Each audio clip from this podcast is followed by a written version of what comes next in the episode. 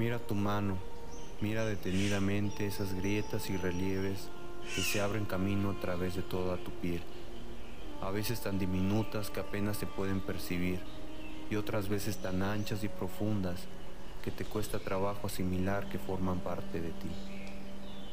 Observa las grietas que se forman en la tierra seca, observa los ríos, observa las cordilleras y los canales que se forman entre ellas. Y ahora mírame, da un paso y toca mi corteza, desliza tu mano a través de las cordilleras y siente los ríos que se corren entre ellas. ¿Y cuál es la diferencia entre mi savia y el agua dulce de los ríos de nuestra madre? ¿Cuál es la diferencia entre mi corteza y la superficie de la tierra? Humano egoísta que solo miras a través de tu piel, te invito a que mires a través de la mía y te des cuenta que si permanezco en el mismo pedazo de tierra toda mi vida, no es por falta de inteligencia ni capacidad, sino por exceso de dicha una dicha tan grande que me enseña que estoy aquí y allá al mismo tiempo, que soy la roca, el río, la flor y todo lo que me rodea. Si cortas mi tronco, te cortas un dedo.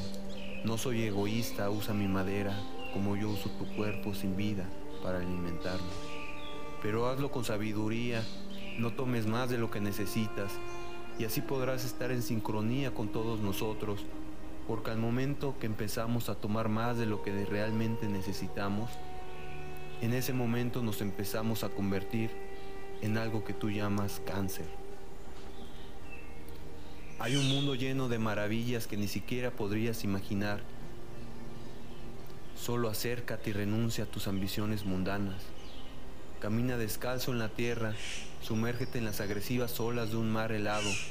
Observa la belleza de cada hoja en este bosque Escucha la música que suena en todo momento. Siéntate junto al fuego y observa la galaxia en una noche oscura. Haz esto y conocerás la verdadera riqueza, pero hazlo con los ojos abiertos.